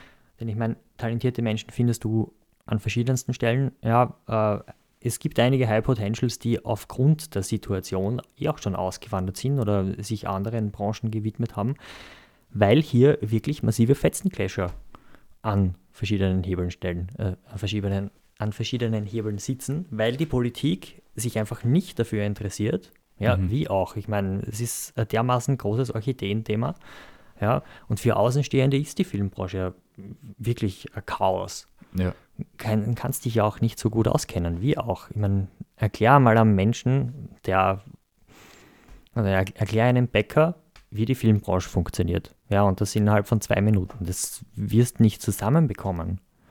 Ja, weil die in ihrer Gesamtheit und in ihrer Komplexität einfach so irrsinnig ist. Es sind viele Branchen, muss man auch sagen. Naja, die Frage ist nur, wie sieht das Endprodukt aus? Will der Bäcker ja. den Film sehen oder nicht? Das, das ist das Einzige, was du immer klären musst. Na klar, aber ich rede jetzt hier für die Politik, warum sich die Politik einfach nicht dafür interessiert. Ja. Ich meine, du könntest dich dem Thema annähern, du könntest hier tatsächlich eine Veränderung bewirken. Mhm. Ja, aber das passiert einfach nicht. Das interessiert scheinbar niemanden. Aber es bringt ja. mich auf einen anderen Faktor, den ich sehr interessant finde und für mich als Rezipient extrem wichtig ist und dementsprechend auch als, als Kreativer, dass ich das Gefühl habe, du hast auf der einen Seite Filme, wo die Leute Skin in the Game haben, auf der anderen Seite Filme, wo sich die Leute denken, ich sollte mal wieder einen Film drehen. Und das merkst du auch in der Geschichte und in der Dringlichkeit mhm. der Geschichte. Ob das jetzt, das kann ein Dokumentarfilm genauso ein, ein fiktionaler Film sein. Und das heißt jetzt nicht, dass es autobiografisch sein muss, aber wenn jemand wirklich das Verlangen hat, eine Geschichte zu erzählen, sie richtig gut zu erzählen, ich finde, man spürt das irgendwo und das ist das, was mich interessiert, als zu sagen, ah, was ist gerade en vogue oder ich sollte mal wieder einen Film drehen, schreiben wir gar ein Drehbuch. Mhm. Und das macht es auch schwieriger für mich dann. Ja, du, Anna fucking Molnar ist so ein Beispiel, wo ich mir denke, okay, entweder, äh, ich habe jetzt zwei Möglichkeiten, entweder die Branche zu verlassen, weil das ist wirklich eine Katastrophe. Und wenn lauter Vollidioten so eine Scheißentscheidung treffen, mhm ja, diesen Scheißfilm überhaupt zu produzieren. Ernsthaft, alle der Beteiligten, die hier ein Ja gegeben haben und die gemeint haben, der Film wird ein Erfolg, die sollten bitte sich sofort hinterfragen. Ich meine, ich kenne einige Leute, ich habe gedacht, ich kann sie schätzen, aber ich weiß wirklich nicht, ob, die ich, ob ich sie hier in irgendeiner Form noch schätzen kann. Mhm. Es ist eine Katastrophe, dieser Scheißfilm. Und auch wenn die das jetzt hören, wie ich hier äh, über den Film und über sie rede, ja, es tut mir leid, aber wenn so ein Scheiß produziert wird, dann muss das ganz offen und ehrlich gesagt werden, dass das Scheiße ist. Das geht nicht anders. Ich meine, du weißt, wie es in dieser Branche ist und wie verlogen die Menschen hier alle miteinander sind. Alle stellen sich irgendwo hin und auch wenn der Film ein Scheiß ist, keiner traut sich dann irgendwo irgendwem zu sagen, ja, gut war es nicht. Ja? Alle klopfen den Leuten dann irgendwie auf die Schulter und sagen, ja, naja, ihr habt es zumindest versucht. Ja entschuldige, ihr habt hier 2,5 Millionen Euro, ihr habt hier einen Batzen Geld in die Hand bekommen, ja, ihr verdient besser als mhm. jetzt äh, ein x-beliebiger Mensch da draußen, ihr verdient besser als jeder Lehrer, ihr verdient besser als weiß der Kuckuck wer, ja, und dann wollt ihr euch noch für so einen Scheißdreck gratulieren lassen. Mhm. Wo sind man überhaupt? Was soll denn das? Ich meine, ich fühle mich hier wirklich verarscht. Ja, entweder, also das ist die zwei Möglichkeiten, sehe ich die Möglichkeit ist es, äh, eine Branche, diese Branche überhaupt zu verlassen oder eben in die andere Richtung gehen, weil es mich doch auch äh, sehr motiviert, denen einfach zu zeigen, fuck you all, ihr habt keine Ahnung vom Publikum Mhm. und ihr beweist das jedes Mal aufs Neue, dass ihr das Publikum nicht kennt. Mhm. Ja, das ach, katastrophal. Das ist interessant, ich möchte darauf eingehen. Und ich glaube, ich habe auch schon vergessen, was ich sagen wollte dazu. Entschuldige, das, wenn ich hier im, du weißt ja eh, nein. Rant-Modus kriege. Genau, da, das soll ich sagen. Ich habe halt schon wirklich sehr viel Abstand von der Branche, wie sie tatsächlich funktioniert. Ich habe zum Glück, darf ich sagen, noch Kontakt zu den Leuten in unserem Alter, wo sehr viel Spannendes funktioniert. Also da bin ich sehr froh drüber und ich glaube auch, dass da eine neue Generation heranwächst, wo man Großes erwarten darf, wenn es das System zulässt. Mhm. Und wo es frustrierend ist, wenn man sehr fähige Regisseure sieht, die es leider nicht schaffen, weil das System nicht zulässt. Mhm. Ähm, für mich, vielleicht kann man das vergleichen mit dem Kinofilm auch, wenn man sagt, der Auftrag des ORF ist einerseits der Bildungsauftrag und andererseits ist er, das österreichische Publikum zu bedienen. Mhm. Sie sollten nicht zum Privatfernsehen werden, weil das ist nicht ihre Aufgabe, dafür gibt es Privatfernsehen. Mhm. Aber sie soll, oder andersrum formuliert, wenn der ORF jetzt den Bildungsauftrag erfüllt und keine Quote damit macht, Mhm. hat er dann andere Ziele verfehlt. Dann gibt es so Shows wie Feuer und Flamme, wo zum Beispiel im heutigen Kurier ein Artikel drüber war, weil die Quoten jetzt bei der zweiten Episode noch schlechter worden sind, als überhaupt schon beim Start. Und die Senderchefin gesagt hat, es ist wichtig, dass man zeigt, wie diese freiwilligen Feuerwehren arbeiten, dass sie da sind für die Österreicher und ein Bewusstsein zu schaffen. Und das ist ja auch irgendwo richtig, finde ich. Aber es funktioniert nicht. Mhm. Sollen sie draufbleiben? Ist Anna fucking Mollner eine Alternative? Wahrscheinlich nicht. Jetzt, nachdem, wie es du erzählst, würde wahrscheinlich mehr Quote machen. Oder hat es auch gemacht, war ja vor kurzem. Jetzt nicht merkbar viel, aber hat's. Oder wie kann man das Publikum noch besser kennenlernen, damit es ein Zwischending gibt, dass man sagt, das ist massentauglich und trotzdem versucht man eben wiederum diese österreichische Identität zu bedienen, weil ich glaube, und das wollte ich noch sagen und dann bin ich auf deine Meinung interessant, äh, gespannt, dass es, wenn es die Politiker Skin in the Game hätten, könnten sie ja verstehen, dass es für sie wichtig wäre, den österreichischen Film zu fördern, einfach nur um ein österreichisches Bewusstsein zu stärken. Und dass interessanterweise zum Beispiel jetzt Hausnummer FPÖ davon sogar profitieren könnte, österreichische Kunst zu fördern, anstatt Gelder zu entziehen, Mhm. wenn diese Künstler diese unter Anführungszeichen österreichische Identität stärken. Eh, ich meine, das ist ja in Ungarn. Ja, äh, alle meinen, dass der Orban der Filmbranche nicht gut getan hat. Also er hat wahrscheinlich dem Kunstfilm wirklich geschadet. Ja. Mhm. Aber Tatsache ist, dass die Förderungen seit 2010, wo der eben an die Macht gekommen ist, tatsächlich verdoppelt und verdreifacht wurden. Und das heißt, Ungarn gibt mittlerweile mehr Geld aus für Film, massiv viel mehr Geld. Ja, das ist nicht Propaganda. Oder auch ist wahrscheinlich, oder? Wahrscheinlich wird sicher ein bisschen was Propagandistisches dabei sein, aber andere Filme wiederum profitieren auch massiv. Äh, In Sarajevo haben wir einen ungarischen Film angesehen mit dem Titel Jupiter's Moon und das war einer der ausgewogensten und besten Filme über die Flüchtlingsbewegung des Jahres 2015. Mhm. Also so einen großartigen Film hätte ich mir nicht erwartet, dass er aus Ungarn kommt, gerade wenn wir die mediale Berichterstattung über Ungarn verfolgen und eben Mhm. sehen. Äh, also wirklich, das war einer der besten Filme überhaupt dieses Jahres. Ja, also vor zwei Jahren oder so dürfte der gelaufen sein in den österreichischen Kinos. Ich glaube, in zwei oder drei Kinos ist er gelaufen und natürlich völlig untergegangen. Mhm. Aber das war ein Wahnsinnsfilm, großartig in jeder Hinsicht. Mhm. Äh, denkst du dir aber eben nicht, dass er aus Ungarn kommen kann. Aber genau deswegen passiert der Film eben auch, weil sie mehr Geld einfach hineingeben und weil Ja. sie einfach mehr Geld dort hineinstecken. Ich glaube auch, also mit ein bisschen mehr Geld, das heißt, wenn sie einfach nur das Budget verdoppeln würden vom Film, ist, naja, okay, verdoppeln bringt nichts. Ich meine, das musst eigentlich vervierfachen Mhm. ja, dass das Filminstitut auf einmal auf 80 Millionen sitzt. Davon sollen sie 40 Millionen oder 30 Millionen zweckbinden in die Entwicklung. Ja, Mhm. und dann hast du aber auch bessere Filme. Ja, und wenn sie dann noch weitere, also nicht 40 Millionen in die Filmproduktion stecken, ja, dann glaube ich sehr wohl, dass hier viel mehr möglich wäre. Was mich Also- jetzt interessiert, spontan, Entschuldige, dass zum Beispiel eben die ganzen österreichischen Serien, die funktionieren ja quotenmäßig sehr gut am ORF. Mhm. Woran liegt das versus die Filme? Weil es ist, sind die Serien ja jetzt nicht plötzlich um so viel besser als die Filme oder um so viel besser als amerikanische Naja, Serien. M, M hatte jetzt nicht so eine gute Bewertung von den Zusehern, muss man sagen. Das stimmt, aber Ho- äh, Vorstadtweiber oder Walking on Sunshine, die funktionieren wirklich, wirklich gut, obwohl sie qualitätsmäßig jetzt nicht überdrüber über amerikanische Ware Ja, weil die steht. Leute einfach österreichisches sehen wollen. Und das ist mein Punkt. Ja, eben. Aber wie kann man das dann im Film umsetzen? Das ist eben, indem man halt, Oder liegt es daran, dass es einfach Fernsehen ist und man einfach ORF schaut und wenn es österreichisches ist, dann schaltet man es ein? nein, du, ich glaube sehr wohl, dass die Leute österreichisches sehen wollen. Mhm. Ja, das Problem ist wahrscheinlich der österreichische Kinofilm. Ja, äh, Aber ich glaube auch, also einerseits gebe ich da recht, und aber auch die Hemmschwelle, wenn man ins Kino geht, wenn man die Wahl hat zwischen dem neuen Marvel-Film und dem kleinen österreichischen, denkt man sich, den österreichischen kann ich anschauen, wenn er im Fernsehen läuft. Und den Marvel muss ich auf der großen Leinwand gesehen haben. Du, ich habe letztens, ne, ja und nein. Also ich glaube, der österreichische Film macht halt selbst einfach viel falsch. Eh das beste Beispiel, gehen wir zurück zu Neverland. Da habe ich letztens mit wem gesprochen. Und der hat sich den Film im Kino angesehen. Ja, hinter ihm sind zwei Jugendliche gesessen, die den Film kommentiert haben mit einem Was, Wa? also permanent kommentiert haben und Mhm. ihn tatsächlich nicht verstanden haben. Ja. Ja. Nachdem er rausgegangen ist, hat er sie einfach gefragt, so ja, okay, ihr habt euch den Film jetzt angeschaut, was denkt ihr drüber?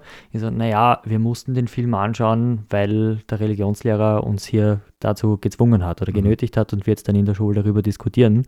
Und dann hat der andere gemeint, ja, und genau aus dem Grund, weil den Film, so wie wir den jetzt gesehen haben, schauen wir uns keine österreichischen Filme an. Das ist ein unglaublich heftiges Urteil. Das ist eine Stimmt. massiv heftige Kritik und das sollte eigentlich auch alle aufschrecken. Mhm. Ja. Und das heißt, hier hat das Marketing tatsächlich nicht funktioniert in keinster Hinsicht. Ja, der Film ist unglaublich kopflastig und sollte eigentlich ein massives urbanes Publikum ansprechen. Ja. Und auf der anderen Seite, wenn das jetzt aber hier so eine Lichtgestalt des österreichischen Films ist, also so eine Säule des Filmschaffens im Jahr 2019, dann haben wir irgendwo ein Problem, ganz ehrlich.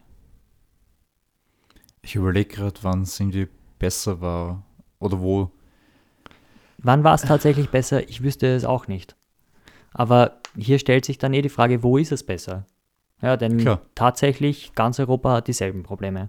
Das muss man auch ganz offen sagen. Ja, alle europäischen Länder kämpfen, äh, also alle europäischen Filmschaffenden kämpfen in ihren Regionen und in ihren Ländern um die Marktanteile und erreichen die selten. Das liegt Mhm. eben auch daran, dass die Amerikaner das einfach besser erreichen Mhm. äh, dass die das Publikum besser erreichen, weil die es auch besser kennen. Und das ist ja auch eigentlich ein Irrsinn, dass die Amerikaner in Los Angeles ein Publikum in der Grazer Vorstadt besser kennen, Ja. ja, als jetzt wir hier in Wien. Was soll denn der fucking Scheiß? Was, also, wer will denn hier irgendwo was erzählen? Ich glaube, das Interessante wäre, wie kann man die kulturelle Konversation mitbestimmen dass das auch Teil des Marketings ist oder umgekehrt und das oft nicht passiert.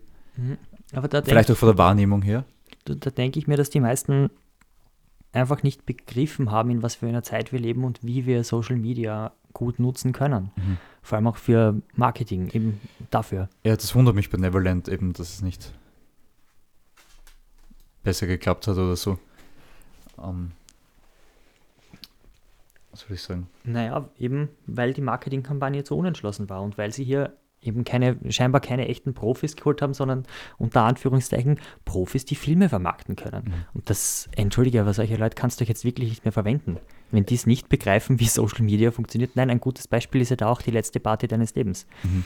Die haben es versucht, über Instagram viel Werbung zu machen, aber es hat nichts gebracht. Das hat ihnen nichts gebracht. Aber war der Film gut? Er hatte schon seine Momente und ich meine, wenn du den ordentlich vermarktest, dann funktioniert er. Ja? Das kann sein, ja.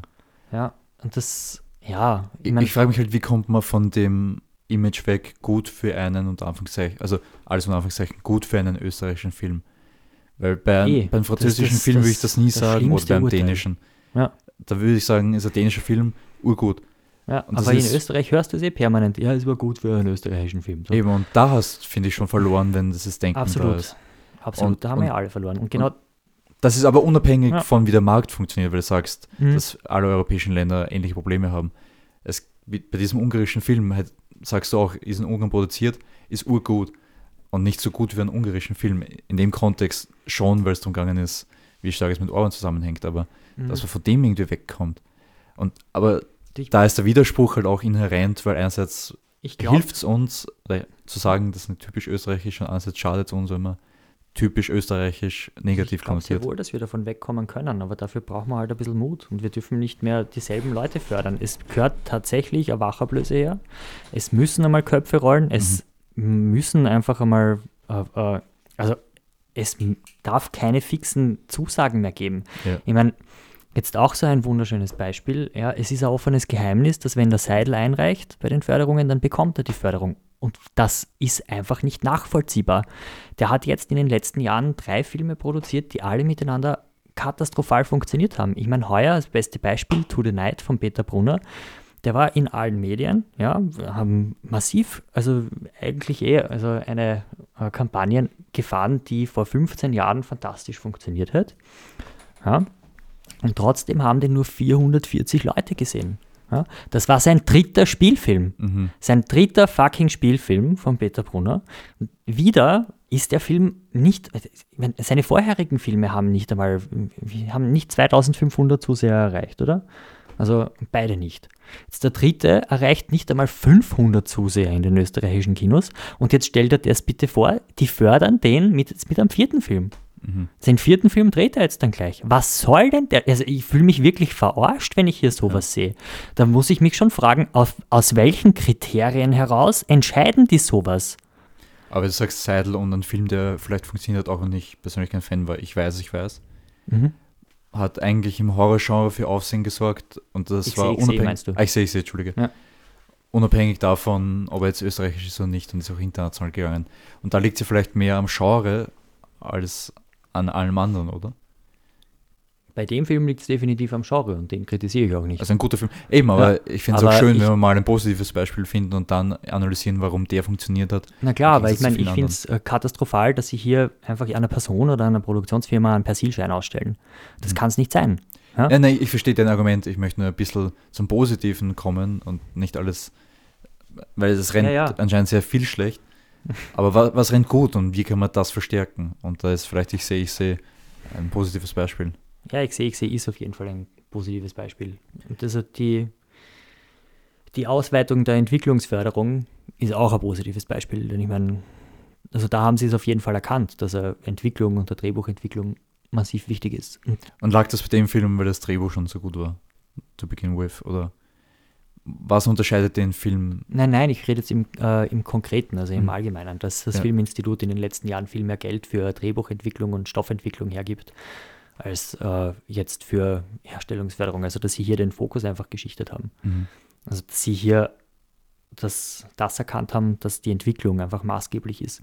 Ich finde auch, dass die Nachwuchsförderung beim Filminstitut eigentlich ganz okay ist. Ja? Mhm. Das heißt, es ist hier wirklich schwierig. Es, Ja. man, wir argumentieren hier, man, ich schimpfe hier über äh, Filme, die offensichtlich schlecht sind und über Entscheidungen, die sie offensichtlich hätten überdenken sollen. Aber es ist schon wahr, viele Entscheidungen werden ja eh auch richtig getroffen. Mhm. Und es ist auch massiv schwierig, hier diese Entscheidungen zu treffen. Das will ich auch niemanden irgendwie Ja. ja, ankreiden. Aber dennoch muss man das reevaluieren und es müssen tatsächlich, es muss doch Konsequenzen geben, wenn solche haarsträubenden Entscheidungen getroffen werden und wenn hier Sachen einfach passieren, die in keinster Art und Weise gerechtfertigt sind. Ja. Das, das finde ich einfach unglaublich unfair allen gegenüber. Das finde ich massiv scheiße, dass es so wirkt, als wie wenn es keine Konsequenzen gäbe. Mhm. Wenn jetzt, äh, ich meine, auch was ich da jetzt letztens gehört habe, ich habe mir eh gedacht, was soll denn der Scheißdreck? Äh, in Österreich als auch in Deutschland, also sind jetzt, haben sich die Produzenten irgendwo aufgeregt, also mit verschiedenen Gründen. In Deutschland haben die Produzenten eine Studie in Auftrag gegeben und dann festgestellt, dass sie im Europavergleich die geringsten Gewinnmargen machen und gewi geringsten Gewinnmargen haben. Gut, der erste äh, Gedanke, der mir sofort in den Kopf kommt, ist, okay, wenn ihr einen besseren Gewinn haben wollt, dann macht's doch verdammt noch einmal bessere Filme. Macht's Filme, die das Publikum interessiert. Denn keine Sau interessiert sich für deutsche Filme. Punkt. Wenn sich hier jemand über Gewinnmargen aufregen will, dann bitte nehmt euch einmal selbst an der Nase und geht damit nicht zu Förderstellen. In Österreich ist ja auch so ein ähnlicher Punkt, wo, also wie ich das gehört habe, ich weiß ich nicht, wie ich jetzt darauf reagieren soll, da die Produzenten hier es jetzt geschafft haben, dass sie den Eigenanteil an Produktionen äh, niedriger, also der Eigenanteil ist mittlerweile niedriger, der muss niedriger sein oder der kann niedriger sein. Dafür haben sie es geschafft, dass der Gewinn, den sie eben über Förderungen bekommen können, tatsächlich höher ist. Mhm. Ja, und das ist eben auch so eine Kopf, also so eine Entscheidung, wo du dir denkst, okay, wenn das jetzt euer größtes Problem ist, dann weiß ich wirklich nicht, was ihr alle miteinander wollt, denn ums Filme machen geht es euch scheinbar gar nicht mehr. Also das heißt dann im Endeffekt, ähm, the fish rottens from the head. Das heißt, wenn die Stoffe besser wären, würde auch der Markt empfänglicher werden, wäre auch das Marketing besser. Das heißt, theoretisch, Naja, das Marketing wäre jetzt nicht per se besser, das aus dem Grund, weil das ja auch noch immer mit den Vertrieben zusammenhängt. das stimmt aber, wenn die Filme ähm, Und das besser ist immer relativ, aber sagen wir, sie sind besser oder kulturell relevanter, Ja. dann wird auch darüber gesprochen, dann liest Ja. du auch darüber und dann Ja. ist es egal, wer es vermarktet, weil Ganz das genau. automatisch Marketing ist. Das rein theoretisch, wenn man sagt, man will das System verändern, müsste man beim Stoff anfangen, sich dann langsam vorarbeiten. ich glaube, man müsste mal beim Publikum anfangen. Man müsste von ganz vorne anfangen, einmal mit dem Publikum reden. Es ist die Frage, wo, wo vorne ist, weil für mich ist der Stoff vorne und das Publikum am Schluss. Das ist meine Frage eben, weil man sagt, die find- Stoffe werden besser, kommt das Publikum. Betrachtest du das als Linie? Ich betrachte es als Kreis. Wahrscheinlich ist es ein Kreis, ich habe es jetzt mal Ja. im ersten Schritt als Linie bedacht. Aber ich frage mich, wo können wir ansetzen? Was können wir bewegen? Naja, Oder die Zuhörer, die es interessiert, weil ich kann mir auch vorstellen, dass bei also als die Produkt. Zuhörer, ich würde mir wünschen, dass sie alle miteinander eine Hass-E-Mail oder äh, eine Beschwerde-E-Mail an die zuständigen Stellen schreiben. Ja, aber wäre es nicht schöner, wenn wir sagen könnten, sie sollten ins Kino gehen? Das sowieso. Aber Und das sollen glaub- sie auch, aber, ich glaube, dass die Zuhörer so oder so ins Kino gehen. aber Die- ich meine jetzt dezidiert zu österreichischen Filmen. Denn wir können keine überze überzeugte Ganz ehrlich, Empfehlung aussprechen, weil es dann anscheinend am Stoff fehlt, oder? ja, ganz ehrlich, ich könnte so eine Empfehlung gar nicht aussprechen. Würdest du sie aussprechen können? Ich beschäftige mich leider persönlich zu wenig mit dem österreichischen Film und Neverland ist zum Beispiel ein sehr spannendes Beispiel, aber jetzt nichts, das ich jedem unvoreingenommen empfehlen würde, Hm. weil das so speziell ist. Und ich finde, dass es wirklich ein gutes Beispiel ist, weil gerade weil er so speziell ist, Hm. man ihn viel direkter vermarkten könnte und sollte, anstatt dass ich jetzt sage, jeder Österreicher sollte den Film sehen, weil ich glaube, dass der bei weitem nicht für jeden Österreicher was ist, selbst für jeden, der aufgeschlossen ist gegenüber, von, gegenüber Arthouse-Filmen. Mhm. Das stimmt, aber da stehen wir dann ja auch schon. Ich mein, Aber das ist nämlich deswegen ein gutes Beispiel auch, weil der Stoff gut war und fokussiert Hm. und da hat es Marketing gegen. Bei anderen Filmen war der Stoff schon nicht gut am Mhm. Anfang, dann ist das Marketing egal. mhm. Das Ja. rein theoretisch erster Schritt, Stoffe besser machen, wie wir gesagt haben, klarer erkennen, was ist das Publikum und dann beim Marketing ansetzen. Ja, und das müsste eigentlich gleich im Vorfeld passieren. Also Genau. so wie es gegenwärtig ist, dass das Marketing erst nachgereiht äh, funktioniert. Ich mein, auch, was ja immer so ein Argument, dass man dann immer hört, so, ja, aber die Amerikaner fahren mit ihrer Marktmacht drüber. Entschuldige, was soll das?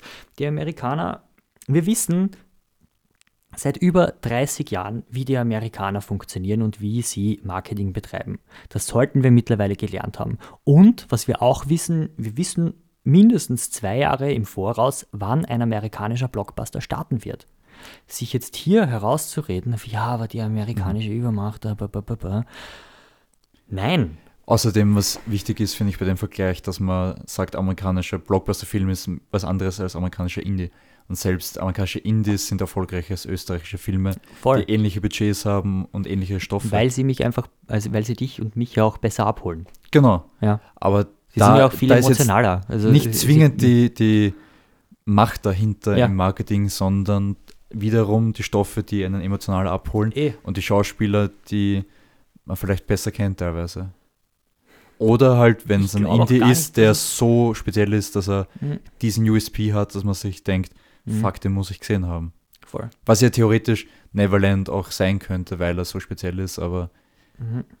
nicht die Kurve bekommen hat anscheinend. Voll. Also es ist eh ein katastrophales Jahr. Aber um hier auch die Kurve zu kriegen für uns, also was geben wir für Ausblicke? Jetzt speziell auf österreichischen Markt oder prinzipiell? Ich glaube, dass wir mittelfristig den europäischen Markt denken müssen. Ich hoffe es zumindest. Also als Europäer, als jemand mit einer europäischen Seele hoffe ich es zutiefst, dass wir hier äh, demnächst mal diese Grenzen überwinden und dass wir einfach europäischer denken können. Ich glaube, ich muss es irgendwie unterteilen. Also für mich, ich habe zwar die europäische Seele, aber ich bin so durch und durch amerikanisiert und im anglizistischen Markt. Du, das sind wir alle, glaube ich. Ja, ja, kommen ich glaube, eh bei mir nicht ist es nochmal spezieller Ja. oder noch extremer, sagen wir so. und irgendwo spüre ich auch, eben wenn amerikanische Freunde behaupten, ich wäre amerikanischer als sie. Das hat sich sicher geändert in den letzten Jahren, aber es ist auch ein Fünkchen Wahrheit dahinter. Ja. Ich denke, für die Zukunft ist es für, wenn du Content machen willst, wenn du wirklich nur Autor bist oder Regisseur oder Techniker, wird es noch immer besser werden, weil mehr Plattformen heißt zwar, dass die sich gegenseitig zerfleischen, aber deswegen mehr Content brauchen. Mhm. Zumindest mittelfristig. Was es langfristig betrifft, macht eh keinen Sinn, darüber zu diskutieren. Wenn du eine Plattform oder ein Vertrieb bist, wird es schwieriger, glaube ich. Aber in welcher Hinsicht? Also umso mehr klein Konkurrenz, oder- umso Ja, mehr musst du dich ja, behaupten. gut, das und, oder so, ja. das hast du eh immer. ja. Deswegen, Aber wenn jetzt eben die, äh, ich meine, den Artikel hast du mir ja geschickt, den fand Mhm. ich auch ganz spannend, mit, Mit was es bedeuten wird, wenn Apple und äh, Disney Plus bei uns starten werden. warum ist das interessant? Weil Ja. 30% europäische Content sein müssen. Deswegen Ja. eben als europäische Filmschaffende ist es super, wenn du Markt kommst. Als österreichische Verleih Hm. nicht so toll, außer du findest einen Weg, mit denen zusammenzuarbeiten. Und ich glaube, dass das Amazon-Modell, die in die Kinos gehen und dann erst Monate später oder zumindest viele Wochen später auf Amazon Prime die Filme zur Verfügung stellen, Mhm. dass das eine super Kompromisslösung ist. Mhm. Ich vers- verstehe es genauso, dass Netflix es nicht so macht, aber ich finde, Amazon macht das ganz cool. Mhm. Und ich weiß auch, Apple TV Plus macht das jetzt mit ihren ersten Filmen, Mhm. die in den Kinos starten und einen Monat, zwei Monate später kommt es auf Apple TV Plus. Mhm. Okay. Das weiß ich, dass das passiert. Und ich weiß auch, dass sowohl Amazon als auch Apple Partner brauchen, die die Filme in den Kinos vertreiben. Die machen das nicht komplett selbst. Die haben Verleihe, mit denen sie das gemeinsam machen. Mhm. Das heißt, es müsste mehr Synergien geben. Dazu bräuchte es aber auch dezidiert wiederum europäische oder österreichische Stoffe, die sie machen müssen. Das heißt, wie gesagt, als Content-Hersteller ist man eigentlich ziemlich gut aufgestellt, wenn man mal reinkommt. Mhm. Wenn man sich etablieren muss, ist es halt schwierig, aber das war früher, glaube ich, auch nicht wirklich viel besser. Nein, das war so oder so, glaube ich, immer gleich schlecht. Ich glaube, dass es spannend ist zu sagen, ich bin. Man man muss halt dieses Bild von ich bin nur Filmemacher oder ich bin Künstler ablegen. Das ist Mhm. etwas, das wir zum Beispiel nie hatten, dass wir Künstler sind und Mhm. das, ist auch Einzige, warum ich. Filme mache, ist, um mich auszudrücken. und nein, wenn du, du bist Unternehmer in dem Moment, wo du Filmemacher bist. Mhm. Und wenn dieses Bewusstsein mal einsetzt, dann ändern sich auch die Stoffe automatisch, weil dann ist es nicht nur, ich mache einfach, was mir taugt und die Leute sollen schauen, wenn sie es nicht schauen, ist mir auch egal, ich kriege eh Förderung. Wenn sich das ändert, dann ändern sich auch die Stoffe und dann ist dieser Kreis, den du vorher angesprochen hast, Mhm. Eine Aufwärtsspirale anstatt eine äh, Ja, anstatt- Downward Spiral. Genau. Naja, es, ich, tiefer können wir eh nicht mehr sinken. ja, Aber sorry, Positiver ist formuliert, äh, positiv formuliert, ich glaube, es kann ja wirklich so sein, man hat eh nichts zu verlieren, Ja. weil ob jetzt 400 Leute ins Kino gehen oder nicht, ist auch schon wurscht. Ja. Da kann ich den Film gleich online stellen und in, von Anfang an originär online vermarkten und dann sind es vielleicht 4000, das ist noch immer wenig, aber es ist zumindest ein Mhm. Null dahinter. Ja. Und das haben sie eh gut gemacht, aber die, die Thor-Film hat das, glaube ich, gut gemacht mit dem Film The Dark. Mhm. Und den haben sie ja in Kanada auch mitproduziert, also in Kanada und äh, in Europa. Aber auf iTunes, also in Amerika, ist der vor allem online ganz gut gelaufen. Aber darüber spricht halt dann niemand, ja. Und das ist. Ja. Man, man muss dann halt schon auch wissen, wo du die Filme irgendwo anbaust. Ja. Du musst halt tatsächlich wissen, wo deine Audience zu Hause ist, eh wie du sagst. Ja, und da bin ich eh voll bei dir. Also, ja, Veränderung ist halt tatsächlich unabdingbar. Ich, sie liegt irgendwo in der Luft und ich hoffe, sie kommt. Mhm. Ja. Das, und wenn nicht, dann hoffe ich, dass das jetzt, äh, dass wir jetzt einen Aufruf zur Revolution gegeben haben.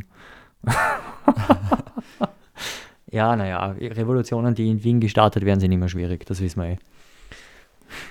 Historisch gesehen. Wie würdest du, wenn du in Zukunft jetzt TSU lesen möchtest, aus der Perspektive des Filmemachers, des Rezipienten und des Wirtschaftsmenschen, sind das komplett getrennte Sachen? Würdest du dir als Rezipient, würdest du das anders denken oder denkst du als Rezipient, ich bin versorgt?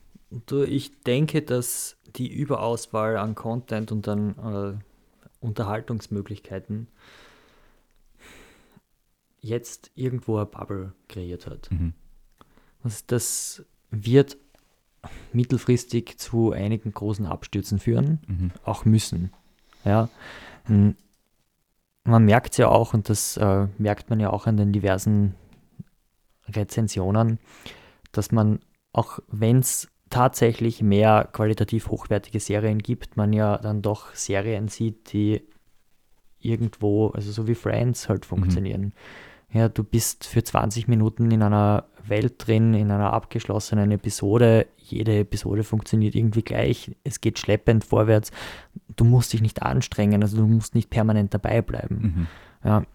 Ja, äh, jetzt bei anderen Serien, also die jetzt eben tatsächlich ja länger gezogen werden, Breaking Bad, also ein neues Breaking Bad hat es gegenwärtig wahrscheinlich schwieriger als vor zehn Definitiv, Jahren. ja. Und das würde ich auch irgendwo unterschreiben, dass es wahrscheinlich äh, ein, also eine riesige Schwierigkeit ist, sowas gegenwärtig aufzustellen. Mhm. Ich sehe eher Möglichkeit in Miniserien gegenwärtig, Ja. ja, so wie es Tschernobyl jetzt war. Mhm. Äh, Das war eine fantastische Serie. Du bist für fünf Episoden halt drin Mhm. in diesem kompletten Irrsinn und in diesem Wahnsinn. Ja, und das bleibt einfach nach, das hängt dir einfach nach, diese Ja. Serie.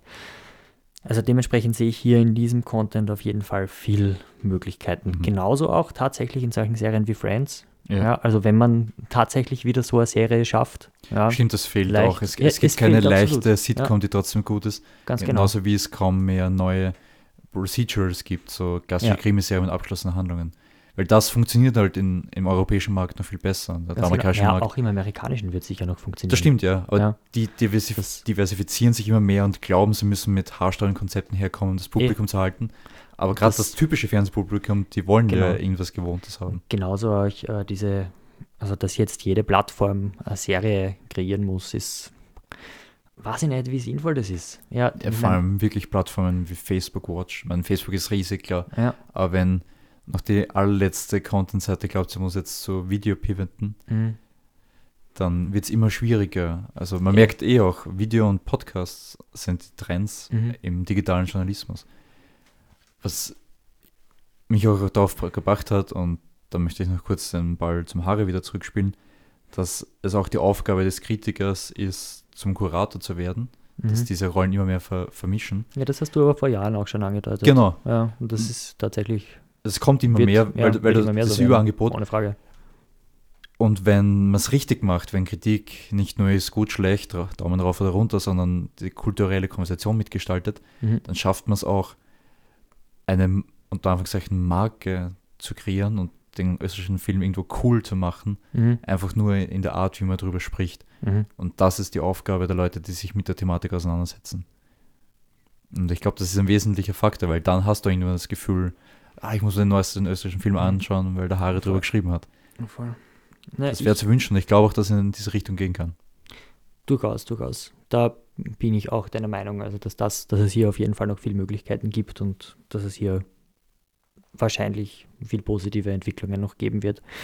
Was ich auch glaube oder vor allem auch hoffe, ist, dass es einfach zu mehr und funktionableren europäischen äh, Vernetzungen kommt. Ich meine, ja, es ist mir schon bewusst, hier in Österreich haben wir die meisten, also wir produzieren die meisten Co-Produktionen Europas, wenn nicht sogar weltweit, glaube ich nicht, oder vielleicht doch, weiß ich nicht, aber wir sind auf jeden Fall vorne dabei, wenn es um Co-Produktionen geht. Aber das große Problem ist, dass die alle miteinander nicht funktionabel sind, weil sie nur irgendwo kleinteilig funktionieren und wenn, dann sind es Arthouse-Co-Produktionen, ja, die dann auf Festivals großartig funktionieren. Ich meine, da hat die COP99 auf jeden Fall ja ihre, äh, also ihre Nische gefunden, die sie großartig bedient und auch Mhm. großartige Erfolge feiert. Ja, das braucht man hier niemanden malig reden. Die machen das schon fantastisch. Aber alles in allem äh, glaube ich, dass man ein Massenpublikum vor allem hier irgendwie besser ansprechen muss. Also dass wir uns von Deutschland vor allem stärker lösen Ja. müssen. Dass wir irgendwo Deutschland einmal entmachten müssen. Also was das Audiovisuelle betrifft. Weil wirklich, äh, was von dort kommt, hat in den letzten Jahren nicht wirklich eine ansprechende Qualität gehabt. Und das ist vor allem auch irgendwo ein Mitgrund der österreichischen Stagnation, würde ich einmal behaupten. Ich weiß, ich mache mir jetzt gerade wieder mehr Feinde als notwendig, aber please prove me wrong. Ja, please do. Äh, ich hoffe tatsächlich auf eine viel europäischere Lösung, ja, dass wir hier in Europa viel stärker zusammenfinden, dass wir hier einfach viel stärker kooperieren. Das muss notwendig sein. Ich glaube auch, dass die, äh, die Streamingdienste massiv viel aufbrechen. Ja, das sieht man, dass hier alte Strukturen und Wege, die vorher gegangen worden sind, also dass die in irgendeiner Form als mittelfristig obsolet betrachtet werden. Es bleibt jetzt ganz zu hoffen, also es bleibt jetzt halt ganz offen, wie Netflix oder die Streamingdienste dann tatsächlich produzieren werden. Denn von den Produktionsfirmen im deutschsprachigen Raum werden sie jetzt nicht wirklich so positiv wahrgenommen, Mhm. weil sie, also da gibt es mehrere, die der Meinung sind, dass es sich hier um Tech-Sekten handelt, die auch den Heiligen Gral gefunden hätten, wie man jetzt fantastische Filme macht. Und wie wir wissen, das gibt es halt nicht mehr, diesen Heiligen Gral. Äh, und dementsprechend bin ich da, naja, nicht skeptisch, aber schauen wir mal, was da noch passieren wird. Ich glaube, das wird Ja. sich auch mit der neuen Generation ändern, weil wenn ich mit wirklich jungen Leuten, also Ja. 20 plus minus ein paar Ja. Jahre rede, und wie ich selbst denke, wenn man die Wahl hat, würde man wahrscheinlich sogar sagen, ich wäre am liebsten Netflix-Filme mache. Ja. Wo ich mein Ding durchziehen kann. Ich brauche nicht das Riesenbudget, ich brauche nicht die Kinoauswertung, ich brauche es nicht für mein Ego oder für Prestige. Ich möchte Filme erzählen und dort kann ich es. Ja, aber genau da stellt sich die Frage, kann man das dort wirklich? Denn da hört man eben einige Stimmen, die genau das in Frage stellen Okay. und die eben genau hier in eine andere Richtung deuten. Aber gut, das sei mal so hingestellt. Wir haben noch nicht mit Netflix geredet. Das stimmt, ja. und mit uns hat Netflix leider auch noch nicht gesprochen. Äh, Dementsprechend können wir das jetzt weder bestätigen noch verneinen. Mhm. Und müssen uns hier eh nur auf dritte Meinungen beziehen. Ja, aber jetzt abgesehen, wie Netflix arbeitet, ich finde es interessant, dass die junge Generation, so wie wir Ja. damals schon gesagt haben, immer mehr diese, ich muss im Kino laufen, sonst bin ich nichts wert, verlieren. Und das ist, glaube ich, etwas Positives für die Stoffentwicklung und natürlich für die Auswertung Ja. sowieso. Voll. Voll. Das ist, ja, das wird sich auf jeden Fall noch weisen. Glaube ich, sind gute Schlussworte, außer du möchtest dem noch irgendwas hinzufügen. Nein, das, äh, ich habe nun, glaube ich, nicht mehr viel zu sagen. Nein, äh, fällt mir noch dazu irgendeine Voraussicht oder irgendein Blick nach vorne ein. Ich möchte positiv vorausschauen, weil alles andere für mich keinen Sinn macht. Ja, ein positives Vorausschauen brauchen wir, glaube ich, eh alle. Ist, ja. Es wird weitergehen. Es wird sicher bessere Möglichkeiten geben. Schauen wir mal, was noch so Mhm. passieren wird. Mhm. Und was die digitalen Streamer, was jetzt vor allem diese 30%-Regelung Mhm. für die anderen Streamer, Ja. die hier auch noch auf uns zukommen, bedeutet und bedeuten wird. Und ich wenn, meine, die müssen ja auch Content produzieren. Also wenn jemand wirklich diesen Podcast als, als Motivation nimmt, etwas zu tun, das fände ich schön, wenn man etwas eben was Produktives damit anfängt, wenn man sich überlegt, was kann ich machen, dann das tut. Absolut. Also ihr könnt auf jeden Fall den zuständigen Politikern Mails schreiben und euch beschweren, also die, denen die Möglichkeiten aufzeigen, die es gibt, denen schreiben, dass sie sich einmal um Film kümmern sollten und dass Film kein Orchideenthema ist. Man Oder- könnte auch Beschwerdemails, also ich, ja, Ihr könnt auch ein voll gutes Drehbuch schreiben. Weil wenn es wirklich so viel gibt, das nicht funktioniert, dann ja. gibt es auch keinen Grund, es nicht selbst zu probieren und vielleicht kommt wirklich was Gutes raus. Absolut, absolut. Das Selbstmachen ist, glaube ich, das Allerwichtigste. Einfach Do it, do it, do it, so wie Shia LeBeouf gesagt hat. Do it. Wir machen jetzt auch was. Wir hören jetzt auf. Genau. Dann danke dem Harry für die Einladung. Ja, danke vielmals. Das hat wieder mal Spaß gemacht. Bis bald, oder? Ciao.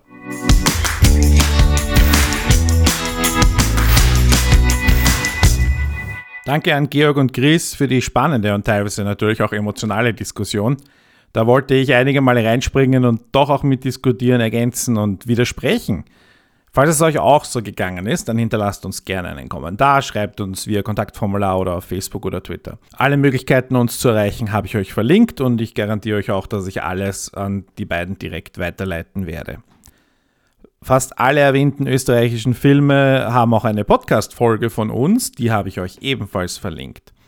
Wir sind generell offen für Gastbeiträge, egal ob in Textform, so als Podcast wie heute oder sonst in irgendeiner Art und Weise. Falls ihr für ein Thema brennt, dringend irgendetwas loswerden wollt oder diskutieren, dann meldet euch. Überhaupt freuen wir uns, wenn sich da draußen andere Freunde und Feinde des österreichischen Films finden, die in der einen oder anderen Form äh, bei Bruttofilm Produkt mitmachen wollen. Äh, ich habe euch unter bruttofilmlandsprodukt.net slash mitmachen da ein paar Sachen zusammengeschrieben und auch die Möglichkeit nochmal mit uns in Kontakt zu treten. Wir werden da auf jeden Fall irgendeine Art und Weise finden, falls euch das interessiert. Ich sage danke, dass ihr dabei wart. Nochmal danke an Georg und Chris und bis zum nächsten Mal hier bei Bruttofilm als Produkt, dem Podcast zum österreichischen Film- und Fernsehschaffen.